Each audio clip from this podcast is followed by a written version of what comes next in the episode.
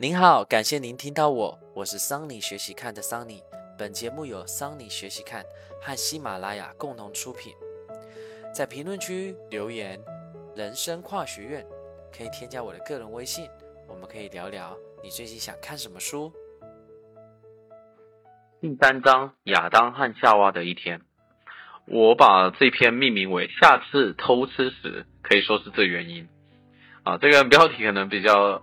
稍微标题党一点哦，那事实上是这样的。本篇这个本篇哦，它的开头它就是以这样的开头，就是主要在强调贪吃好色这件事情是我们的天性之一啊。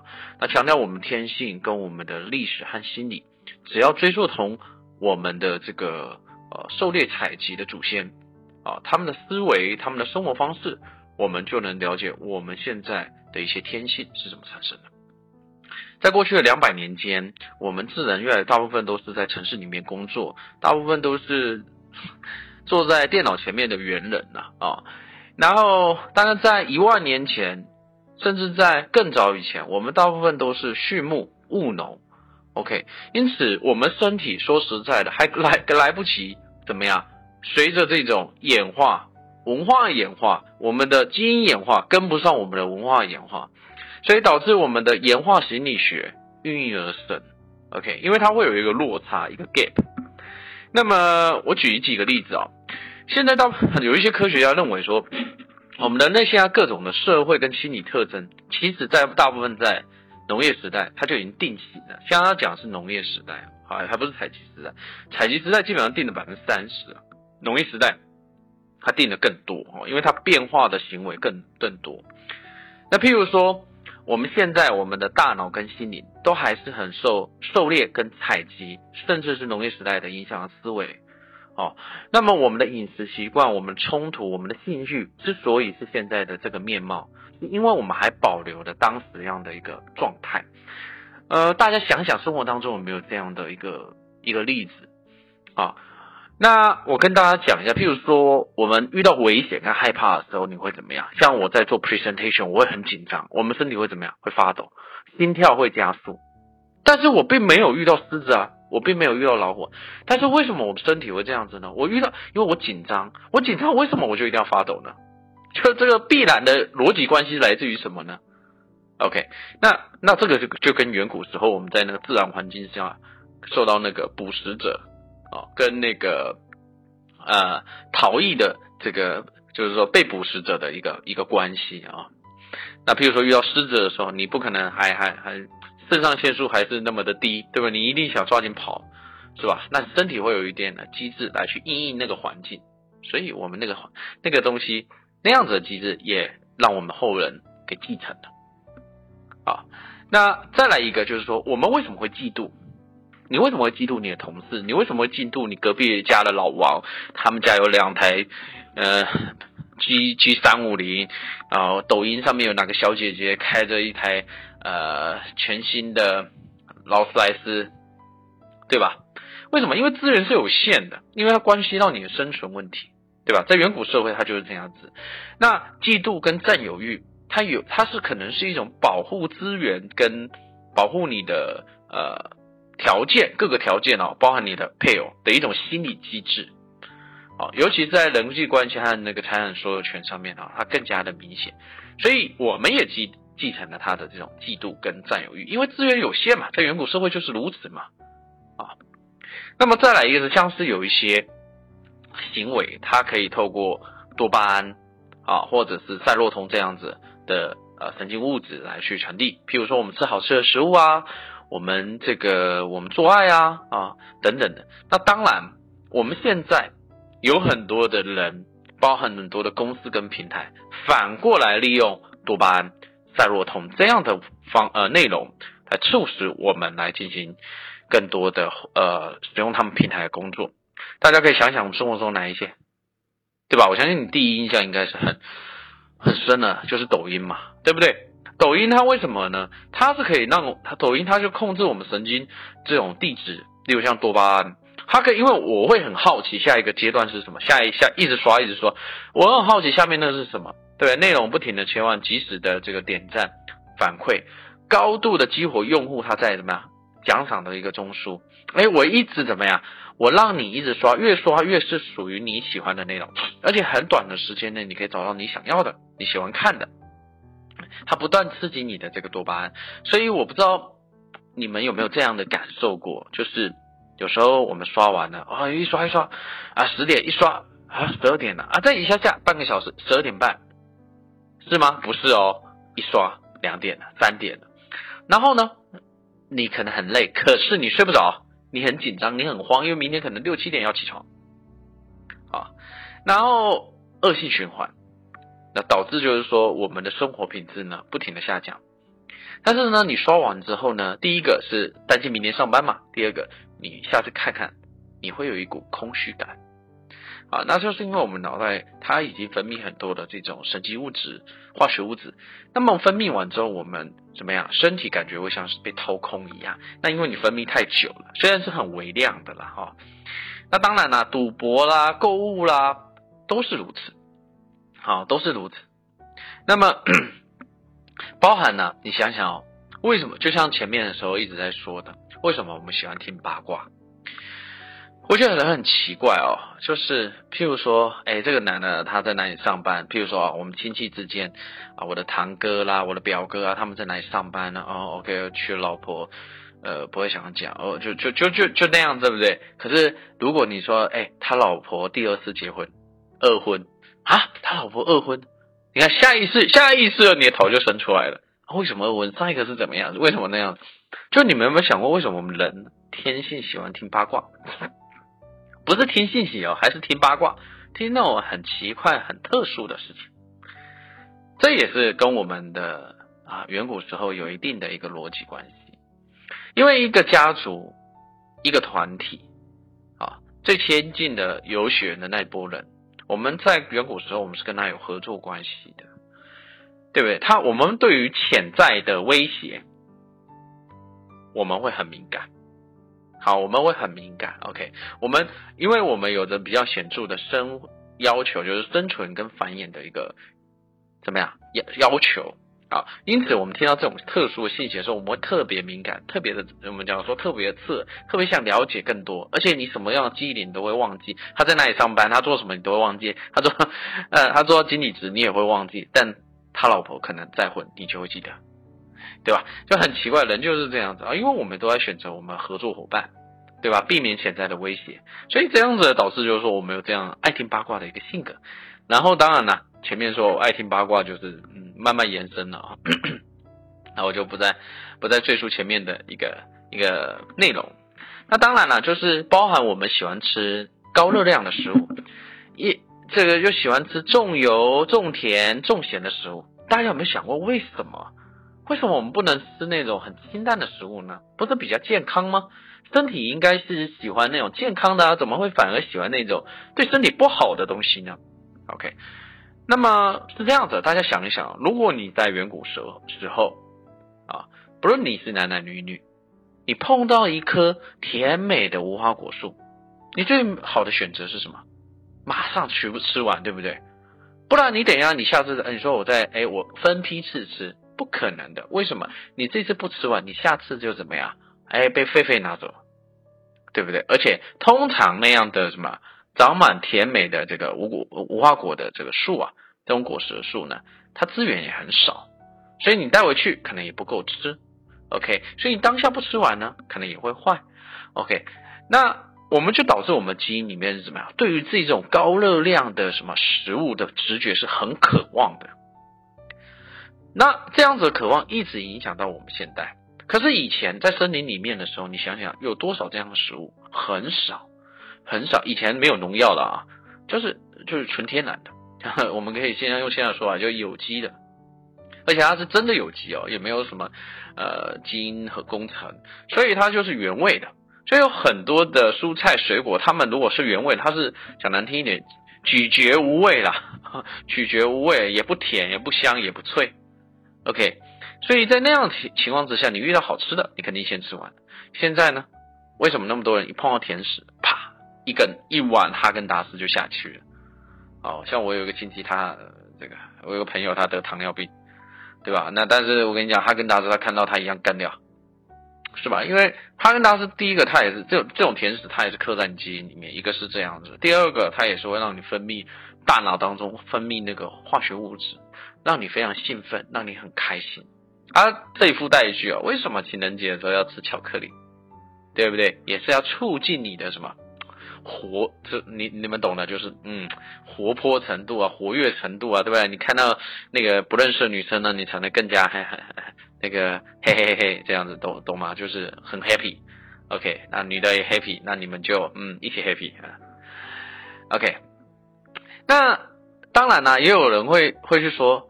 哎，那所以这一切那都可以归圈归归咎于以往。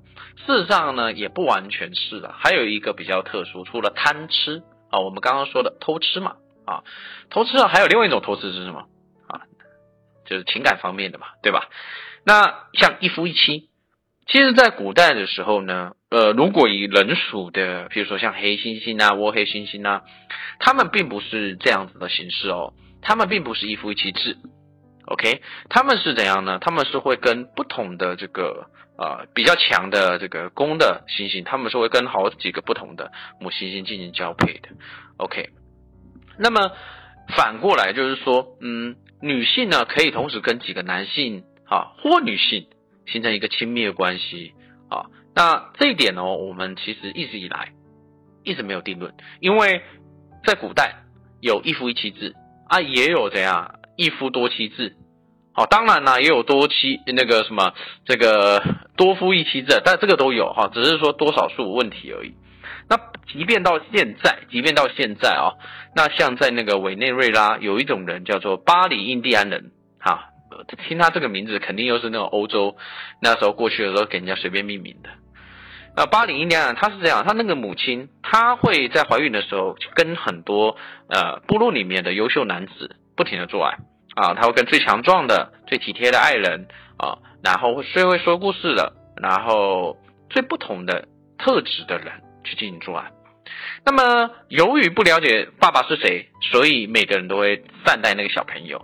OK，但是你也不要觉得很荒谬，因为我们也是近代科学发展之后，我们才知道哦，原来一个小朋友他只有一个爸爸，一个妈妈。OK，可是呢，怎么说呢？不管是怎么样啊。其实我们不背这个锅了，就是说这个跟我们远古基因不不，嗯，这个其实现在科学家也不能说完全跟这个有关系。为什么呢？因为的确有的部落是这样，有的部落不是啊，所以不完全是这个是一个必然的一个条件哈。所以下次那个男生啊，拜托要投资的时候，不要再说啊，这是我基因决定的。当然呢，也因为有人会说他这个就是生殖策略嘛，跟越多女的繁衍，然后资源分散嘛。那说实在的啦，我们包含了不论是台湾台湾社会还是中我们内地社会，对吧？一夫一妻制，像是内地社会，它是从四九年啊人民共和国成立之后，五零年开始制定婚姻法，那么取消了一夫多妻的制，才确立一夫一妻制。所以在那以前有很多模糊的存在啊，一夫多妻那是很很常见的。那譬如说像我有个同学，他的爷爷应该曾祖父吧，他有六个老婆。啊，那是从当时内地然后跑到台湾去的。他有六个老婆，姨太太各方面，呃，对，那么不是跟黑猩猩一样吗？那台湾的话，它是因为受日本殖民的影响，所以它就开始有这样子的一个规定。那不论是怎么样，我们也就是讲难听一点，就这一两百年嘛。那当然有一些人是宗教信仰啊，像伊斯兰教，他还是。还是一夫多妻啊，当然它这个跟历史因素有关系，因为它是必须，古代的时候它是为了战，因为战争啊，会像穆罕默德为什么他后来也娶寡妇，因为他说是当时战争很多哦，战争一多那就寡妇会有，寡妇会有要有人照顾，那自然就会啊允许他照顾那样子。可是啊那个题外话，但不管是怎么样，可能有各种因素导致，就是说。啊，我们现在慢慢慢去一夫一妻制，可是，一夫多妻制呢，在这个社会人类文明发展过程当中，它并不是一个少数的情况。OK，那但是呢，它也不是一，它也不是我们基因所决定的啊。所以以后任何渣男，拜托不要再啊把这个 这个自己呃这个出去拈花惹草，怪到所有，就不要学某某明星说的，说我犯了全天下男人都会犯的错。那我们自己。日子越过越差是一种什么样的体验呢？我相信呢，我们的智人呢，尤其是我们农业革命以前的智人呢，他应该是最有发言权的。这个观念呢，是不是跟我们现在的想法有点背道而驰？就我们觉得人哦，都是要越过越好嘛，我的子孙要比我好，我的曾孙要比我好，等等等等，一百年后的人一定比现在好。但是从历史的一个发展趋势来说，似乎也未必。那因为历史学家他们想透过各种方式了解农业革命以前的社会以及之后的变化有什么样的不同。其中在农业革命以前，大部分都是小部落。数十人，最大数百人。那么开始有了家禽啊，那么这些家禽的数量呢，是在真正开始有产生巨量的变化呢啊，譬如说这些猪啊鸡啊啊，有产生巨量的变化呢，基本上是在呃农业革命以后啊，在我们农业社会、工业社会，那么它们变成一个系统性的生产的部分啊。但是呢，有一种动物特别啊，但它也孕育成跟我们有一个特殊的。亲密关系就像我家的小波一样，啊，一只柴犬。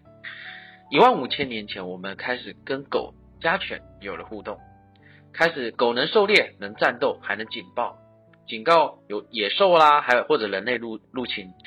人类在演化，那狗呢也跟着我们一同的发展跟进步。那么，因为有了它们，使得我们呢啊生活呢的的安全性呢更高了，也开始懂得跟动物。怎么有一个进一步的一个互动啊？再来呢？当时的一个社会呢，就像是一个我们传统社会一样，彼此都很熟悉啊。人终其一生呢，哎，就跟那三五十个人哦，社会的圈子非常小，非常小啊。这也是难怪大家爱讲八卦原因，因为能讲的信息也就那一些了，啊，也就那些 social circle 就这么小了。但是我在判断啊，他们对于人性。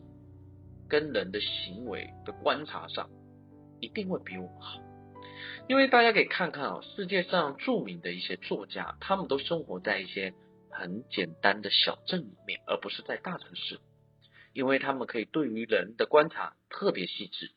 我们现在的人呢，每天看了成千上万人，似乎好像都懂，但是我们似乎没有心思去观察周边的一些人。啊，就那几个人，他们是怎么思考，他们是怎么生活的？那么，这是我个人的小小的想法啊。那当然了，在古代，尤其是在农业革命以前，他们有一个比较特别的事情，就是他们一天耗费的时间很少，每周大概是四十到四十五个小时，基本上就像打零工一样了。发展国家是六十到八十啊，就像我们国家一样。但如果是狩猎者采狩猎采集者呢？怎么样啊？如果是他，我刚刚说四十到四十五，但是如果你是专门在做做狩猎的人哈，那么你肯定肯定更少，三十五到四十五，甚至每三天大概打猎一次而已，每次采集就三到六小时，所以时间很少。那怎么样？营养就就是说食物就够了，对吧？那么食物就够了，够养活整个他们那个聚落的人。啊，最重要的是，他们也没有什么负担啊，他们也没有什么负担。他不像我们现在，对吧？我们现在 就是说，似乎发展的更加文明。那我们现在每天早上七八点起床啊，要经历各种污染，然后呢，旁边那个猪队友呢，还要排放核废水给我们喝一喝，对不对？回家的时候还要洗碗，上班的时候还要被老板啊，老板报报报报案，报按在地上，对不对？摩擦啊，那么。但是三万年前的那时候，他们只要怎么样采采蘑菇，对吧？挖挖根茎，抓抓青蛙，偶尔躲避一下老虎，大部分的时间就是在放放松，陪陪小孩，说说八卦。当然啦，每个人的选择不同，在那个时代之下，那他们选择他们那样的生活方式。也由于如此，他们的营养很多元，所以身体也更加健康。大家。呃，应该有在做身体体检的时候都可以观察到哦。医生慢慢慢经常叫我们要多吃不同的蔬菜水果啊，甚至是坚果、香菇，就是不要挑食，不要偏食。为什么？因为身体它是需要多方面的营养的。在这里提一句吧，就是很多时候为什么那些保健品会应运而生呢？什么补钙、补什么补脑、补血，什么补一堆的？为什么呢？除了对于特定人士，他本身可能刚开刀完，孕妇等等或受伤的人，他真的需要补充营养，在短时间内，多数人真的不需要。我们现在当代人大部分都是营养过剩，你知道吗？脂肪肝，有那个一抽下去，你那个什么，光肥胖率就有多少？我们就不要讲别的国家，我们说我们中国就好了，对吧？你身边的胖子，BMI 是属于正常的，就没几个。对吧？你觉得那都属于胖子，而且都是亚健康啊，脂肪肝的一大堆啊，然后痛风的一大堆啊，洗肾的一大堆啊，为什么？为什么我们发展越发展，反而一大堆文明病呢？啊，这个也是我们要去思考的一种一种生活方式啊。像上年我限制，我基本上在三十出，我每天坚持跑步一个小时。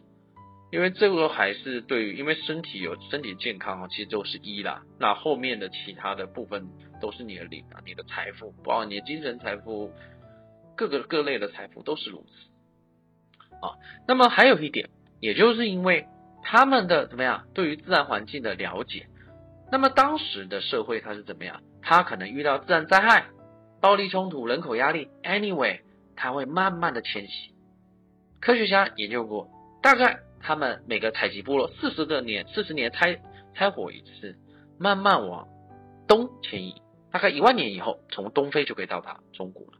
在这过程当中，他们慢慢发展各种各样的技术，像烘干、烟熏、冷冻，甚至怎么保养水产啊，要研制，对不对？他们都慢慢了解，智人也在这个整个过程当中，怎么样？了解了食物跟原物料，还有相关的生存的知识，他们对这一切了如指掌。当然，他们也在这个过程当中了解了怎么去治病，了解不同植物的特性、季节的变化，什么时间旱雨将来，呃，不不，干旱将来，雷雨将至。甚至呢，他们怎么去磨一把石刀，修补斗篷啊，做那个抓兔子的陷阱，面对雪崩，甚至被蛇咬，他们都会知道。啊，也因为长期的迁徙了，身体不停的锻炼，所以他们身体健康呢也更加的完善，知识呢也更加丰富。在这里呢，跟大家补充一下，就是说，哎，科学家他也慢慢发现出来，就是说人类很奇怪哦，哎，我们反而从农业革命之后呢。我们的什么大脑的容量啊，事实上是在减少的。从采集时代开始，这你应该是不能相信吧？啊，要在那个时代活下来，每个人都要很强的怎么样心智能力，要很稳的心智能力。简单听一点，就是要有够大的抗压性。因为你如果连这个东西都没有的话，你连活着都是问题。反之，到了农业时代，到了工业时代，怎么样？我们可以怎么样？靠着别人就活下来了。就算是低能的人，啊，也有生存空间。只要你可能挑水、挑粪，干一些事，你一样可以活下来，并把自己平庸的基因传递下去。当然了，这句话有点有点种族主义的那种那味了，就是有点歧视那味。可是呢，我们想想，在古代能活下来的人呢，大部分他的基因传递下来都是那种好战。能战，心智能力强，但是我们现在人似乎不是，甚至这种比例越来越高，因为我们的文化环境使得我们养了一大堆无用阶级。那这个无用阶级也是在后面的书我会慢慢提到的，就是说这种无用阶级哦，那尤瓦尔赫拉利其实他也经常提到，就是说我们尤其在机械化、自动化，尤其是互联网，最重要的是。AI 的加持之下，会促使很多的工作被 AI 代替，那么就会产生一个叫无用阶级，就是他本来这个这群人等于对社会没什么用了。那么其中一个最明显的一个趋势叫做消费降级，OK，然后还有另外一个趋势就是说，人们呢选择呢干一些呢没有未来性的工作，啊，以后有机会呢跟大家继续来分享这一块。啊，我对这一块呢，最近也在读一些书啊，也有比较感触。那么我们刚刚提到了，反而在过去比较少疾病。那么现在人为什么多疾病呢？大家想想疫情的时候，COVID nineteen 的时候，不聚集嘛，对不对？但是怎么样？我们现在人都聚集，还还密度贼高，很高，对不对？那那么高的密度能不得病吗？是不是？再加上我们后来在农业时代的时候，是不是还跟家禽那些住在一起？猪啊、鸡啦，是不是住在住在一起？那我们现在很多疾病是不是就来自于那里？大家应该有看过一个电影哦，它是怎样？蝙蝠啊，那个病毒其实就也是也是蝙蝠啊，就是啊，它蝙蝠呢跑到鸡笼里面，然后粪便，对吧？粪便放下去之后呢，猪吃了那个粪便，哦，然后猪再给人吃，后来都都感染了。OK，那个那个电影大概是这样，其实。有点类似我们 COVID nineteen 啊，当然我们也不知道病毒怎么来的哦。但是，也就是因为我们跟动物那那些动物，鸡、猪这些不包含狗啊，生活太久了，那么呃感染源呢要变得很多，使得我们呢怎么样，抵抗力跟生活的一个状态并没有更好。好，那当然呢，这也不是说替他们去说话了。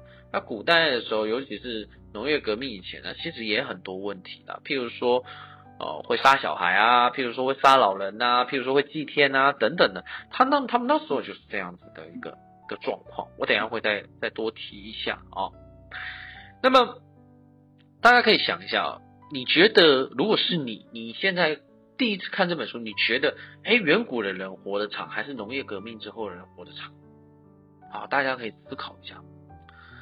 那事实上是这样子，在农业革命以前呢，他们的身高较高嘛，我们身体比较强壮啊，也比较健康，平均寿命大概三十到四十。他们唯一会遇到的就是要找夭折的人啊啊，那么只要能活过维基斯夫的幼年期，那基本上他们大部分的人可以活到六十岁，有的甚至到八十岁啊。在现代的采集社会里啊，那。只要怎么样，女性活到四十五岁，基本上就可以再活个二十年。那其实这四十五岁其实也可以理解为什么生育的年纪啦，啊，生育的年纪。那么总人口百分之五到百分之八，也就一成活超过六十岁是很常见的，因为他们整个身体素质比较好。反之，反之，我们现在的人啊，我们现在的人反而身体健康更差啊，尤其是什么那个农业革命之后。我们现在人是因为医疗条件上来了，但是整体条件，假设医疗条件没上来的话，我们整体的条件并没有比他们好多少。又因为我们现在过度的依赖某一些粮食，那像作者他举例，像中国南方很多都吃什么早中晚的农民都吃米，对不对？因为我最多就是米，我就只能吃这个。但是远古时候不是啊，他早上可能吃蘑菇，中午吃水果，晚上吃乌龟或蜗牛，那菜单不一样，自然就不同啊。那当然了。这个跟历史背景有一定的关系，在这里附带一句哦，其实中国的人口它一直都有一个天花板，大概在一亿左右，它都上不去了。不论是各朝各代，啊，那么在清朝的时候，明清的时候呢，开始有了突破。我记得没错的时候，清朝的时候破了最高好像约六亿左右，啊，那么那是因为明代的时候我们就引入了就是这个土豆啊，还有玉米，大家可能就是说啊，那引进就引进了，可能没有概念。我给给大家比喻一下啊，就是联合国呢，它有相关的研究，玉米呢基本上是一公顷五点六吨，小麦呢是一公顷三吨，稻米是四点五吨，大家听听啊，好像都差不多啊。我跟大家讲一下土豆吧，啊，土豆呢一公顷是四十吨，四十吨啊，而且它又好长，什么地方都可以长啊，所以它到处都是，使得我们中国的人。在清代的突破了约六亿以上的一个啊这个天花板啊，这个也是我们的嗯近代当中的一大突破。使得我们现在内地有户口的人口就大概快十四亿啊，十几亿这样，这也是一个啊比较大的一个变化。那我们回到刚刚我们提到的，对不对？我们会觉得说。哦，在农业革命以前都那么好吗？不是的，它其实也有问题。就是说，我们刚刚提到，就是说它有黑暗的一面。啊，譬如说，呃，人类学家呢，他观察到，大概在二十世纪六零年代的时候，有一个部落叫雅契人，他们会怎么样呢？如果部落怎么样，有人死亡了啊，尤其是年长者死亡了，要怎么样？砍了一个女孩子，然后呢，作为陪葬。那么甚至呢，怎么样？有一个中年男子倒了啊。那么他们呢，也会把他抛弃在路边，啊，这因为人类学家通常都会跟他们一起住，来去观察他们的一个生活特性，甚至甚至他们会把一些年纪大的女性给砍了。啊，这有时候呢，啊，我们也是很难想象。那还有一次，他们也会经常的这个，就是对于那种新生儿没有头发哦，没有发育不发育不良或畸形的，也也是砍死。哦，一原因很简单，可能都觉得说他这个这个小孩子活活不久啊，听起来怪怪的，对不对？我们我们现在我们现在的人会觉得说，他们怎么可以对于这些病人啊、儿童啊、老人，怎么可以？进行这些事情啊，事实上我们先不要下定论。当时的这个亚细人呢，也受到这个其他人种的一个迫害，所以如果他逃离的太慢，是整个族都会灭掉啊，甚至主要的壮丁都会灭掉。所以有他们的背景存在，那也在因为这样背景存在之下呢，啊，有了这样的一个我们说的社会的行为啊，我们有时候对于远古。啊，人的一个，不论是哪个农业革命以前，还是工命工业革命以前，啊，不论是哪个时代，我们跟雅气人一样，我们不是天使，我们也不是恶魔，我们只是个人。同样，远古的采集者他们也是一样。